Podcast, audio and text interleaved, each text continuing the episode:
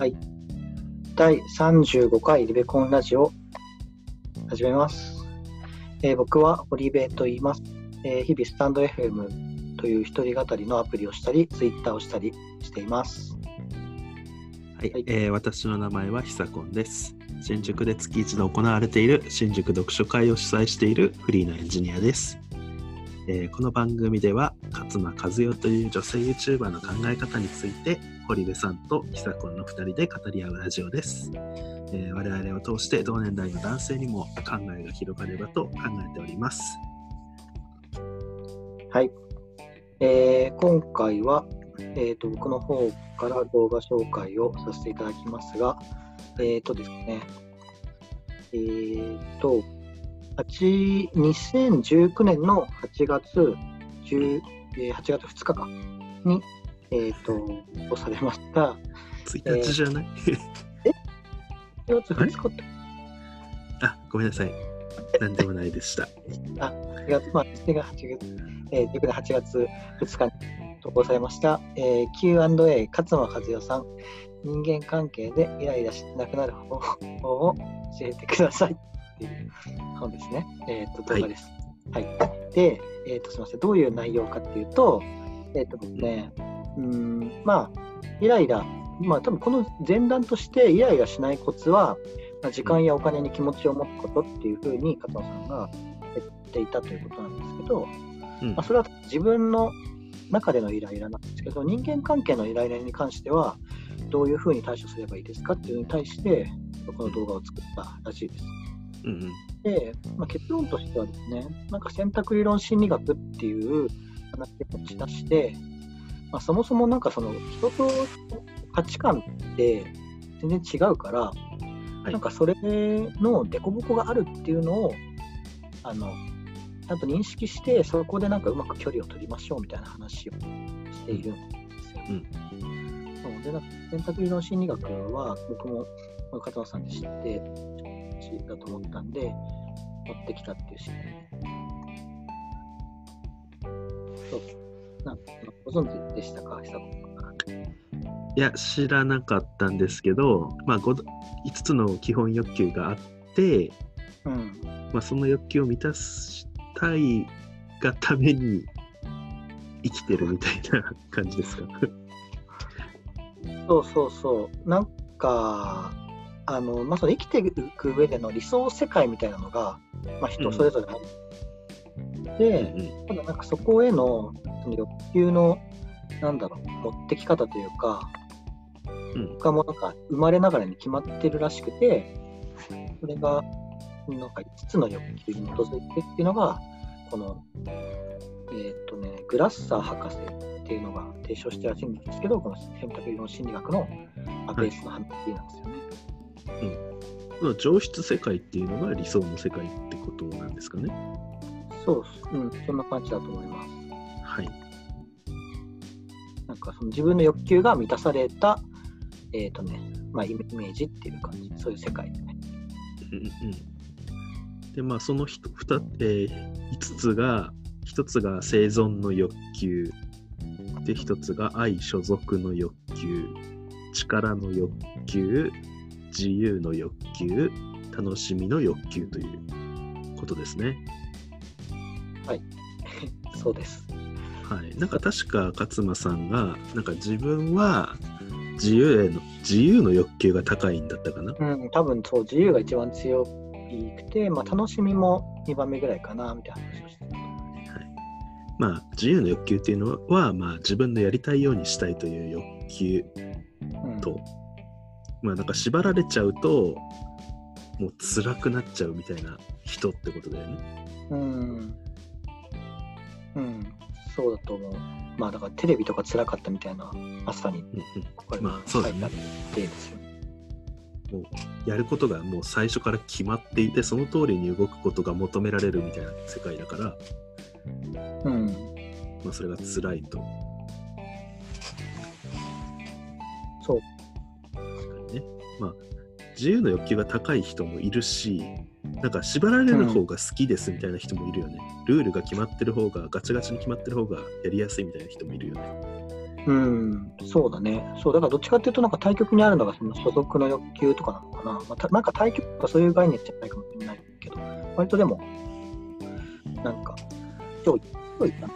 まあ、愛所属の欲求っていうのは、まあ、誰かと一緒にいたいっていうような感じなんですね。その人とのつながりを求めるみたいな。そう、だから、なんか、まあ、そういう方が落ち着くみたいな人もいいますよねっていう。感じかな。これ、何のテストかなんかで取るんだろう。判定するのこれもたんなんか、今んとこもう、あの、直感なんじゃないかな。あ自分の考え方ってこと？そうそう。あ、そうなんだ。まあなんかテストとかもあんのかな？あんのかもしれないけど。はいはい。この選択理論 .jp っていうカズマさんの動画にあったところでうんうん。説明だけされてるかえ、なんだろう、なんか、で、これなんかあのー、五大欲求が存在して、なんかそれの、かそれが価値観として価値観だから、な。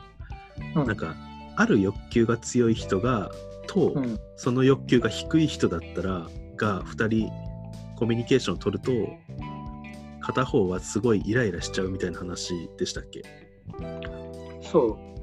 なんか、なんだろうな、なんか例えば、その、まあ、楽しみの欲求の中になんか好奇心とか学習みたいなのが入ったりとかだけど、なんかそういうのがあんまり強くなくって、多分勝間さんは強いんだけど、そういうのが強くない人と一緒にいたりする。と、なんだろうな、なんか別にその人はただ他の欲求の方が優先度が高いっていうだけなのに、なんか自分に嫌がらせをしてるんじゃないかとか、その行動がね、なんかそういうふうに取れたりとかしちゃう、はい、そういうのがあって、まあ、そういうところからなんかイライラって生まれてくるけど、これこの価値観の中で凸凹が違うよねっていうのを認めると、まあ、そこもなんかバランス取って、はいあんまりイライラしないで済むっていう一つの技術ですよっていうので、この動画をやってたって感じですね。なるほどね。この価値観を大分類すると、まあ、5つに分かれてってことか。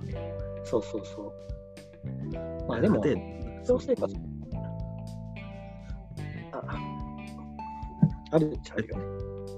なるほどね。だから生存の欲求が高い人は、なんかうん自分がいかに危険に陥らないかをずっと考え続けててるってことか。まあ、例えば、まあ、い今だったら外に出ないとか、相手がうんマスクしてないのを非難しまくるとかいうのがあるけど、うんうん。なんかまあ、それは、なんか、生存の欲求が低い人からしたら、いや、そんな気にしてるより経済でしょっていうふうに思いがちだけど、うん。っていう人もいると思うけどそれはだから生存の欲求が高いくて自分が低いってだけでだからそれをイライラする要素にするのは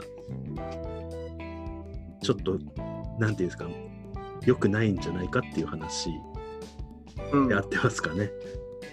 そうそうそうだと思います。だから、なんか単純にだからそこそこも違いっていうか、そう結構生まれつきに近いような個性だから、うんななんなんかね、この動画出てたのは、なんかそのバイクで結構スピード出して走ったりとか、あとは多分、なんかバンジージャンプとかジェットコースターとかもそういう生存の欲求が強いとできないとか、そういうなんじゃないかな。けど、あ私できないよ。えなんかあの なんかあのさ遊園地嫌いだもん。そうそもそも、だってあのなんか死ぬ可能性がある乗り物になんでみんな乗るんだろうって思ってます。まあ、まあ確かにね、僕も、ね、運転免許とか持ってないから、そう買って増やしたくない。そうそれはまあそうね。私は生存の欲求も高い。高めですか？やでも自分自由の欲求が一番高いのかな、僕は。ああ、うん、でもそうだね。僕もどっちかっていうと、自由と、まあ、楽しみうん。が強いかなって感じ。他は多分ね、結構、どっちでもいいっていう感じ。あの、力の欲求ってあるじゃないですか、まあ、勝ちたいとか、うん。まあ、競争に勝ちたい承認されたいみたいな、うんうんうん。これ私結構苦手ですね。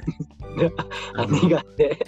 あなんかまあそう就職して最初の時に結構やっぱ男性社会で生きてたんですけど、うん。生きてたんですけど、やっぱ、うんもう競争して勝ちたいっていうかもう全てを競争にしたいみたいなやっぱ社会があって絶対無理無理って思いまし あーもう組織がね。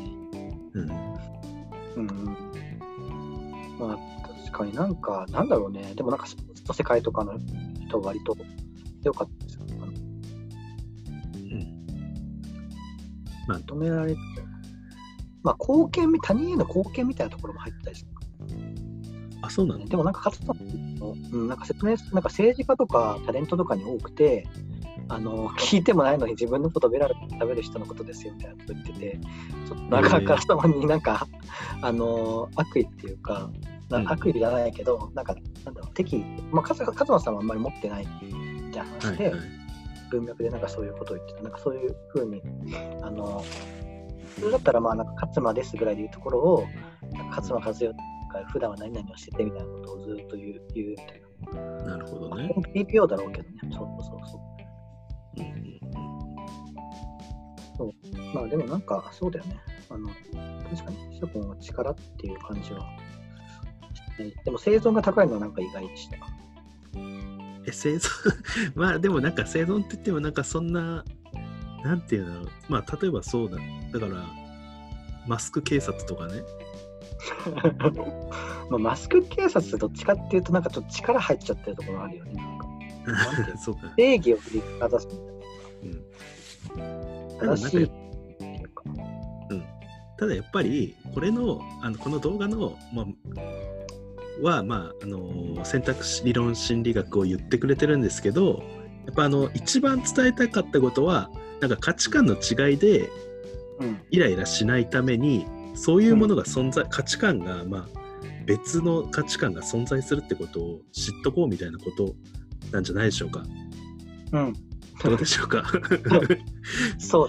そう。だから強み弱みとかと一緒で、まあその人の個性っていうか、うん、だから、っていうかまあそういうものがあるって思うだけで、多分なんだろう。そう、そのなくとも嫌がらせしてるわけではないっていうのが分かる。ああそうだね。嫌がらせしてるって思っちゃうよね。なんかまあ動画の中でも言ってたけどあのまあ学習欲がない人はなんで学習しないんだっていうイライラしちゃうみたいな。なんか、うん。なんでもっといい方法があるのを調べたりしないんだみたいな イライラが出ちゃうんだけどうん。それはこうただの価値観の違いってことなんですね。うん、そう。そうだと思う。だから、まあ確かにね、なんか一緒にやれたら楽しいのにとか思うこともあるけど、でもまあなんかそういうのは仕方がないから、本当にイライラしてしょうがないんだったら距離を置いてくださいみたいなことを 勝間さんは言ってた気がする。そうだね価値イライラするんじゃなくてあ価値観がこっちの欲求が高いんだなってぐらいに思って距離を取ろうという、そうです。そういう、その平和のためのうん理論だと。なるほどね。わかりました。私がたまにイライラするのはうん、あの絶対に誰かと一緒にいたいみたいな 人がやっぱりちょっとイライラしたりするんですよ。なんか何でも一緒がいいみたいな。うーん。うーん。あ愛所属欲求が高めの。そうだから僕は愛所属の欲求が低いんだなって思いました。だからそんなイライラするときは愛所属の欲求が高いんだ、この人は愛があるんだっていうふうに思おうと思います。あそうだね。イライラする前に、ちょっと一旦それを考えてみましょうっていう話で、はい。トライしてみてください。はい、ありがとうございます。というわけで、あの選択理論心理学の話でしたので、皆さんも、えーまあ、自分の優先順位をちょっと考えてみたり、近くの友達の優先順位を考えてみたりしてみてください。はい。あ、あとまあ今更ですけど、これは図を見ながら聞いた方がいいですね。今更だけど。そうですね。まあ、でも、この勝間さんの概要欄にあの参考って書いて URL があるんで、あ、なるほど。はい、あと選択理論 .jp っていう風なページで調べてみると出てくると思います。なるほど。まあ、ラジオとかの概要欄にも貼っていこうと思います。あそうですね。あ、はい、ありがとうございます。ありがとう。それでは、ありがとうございました。ありがとうございました。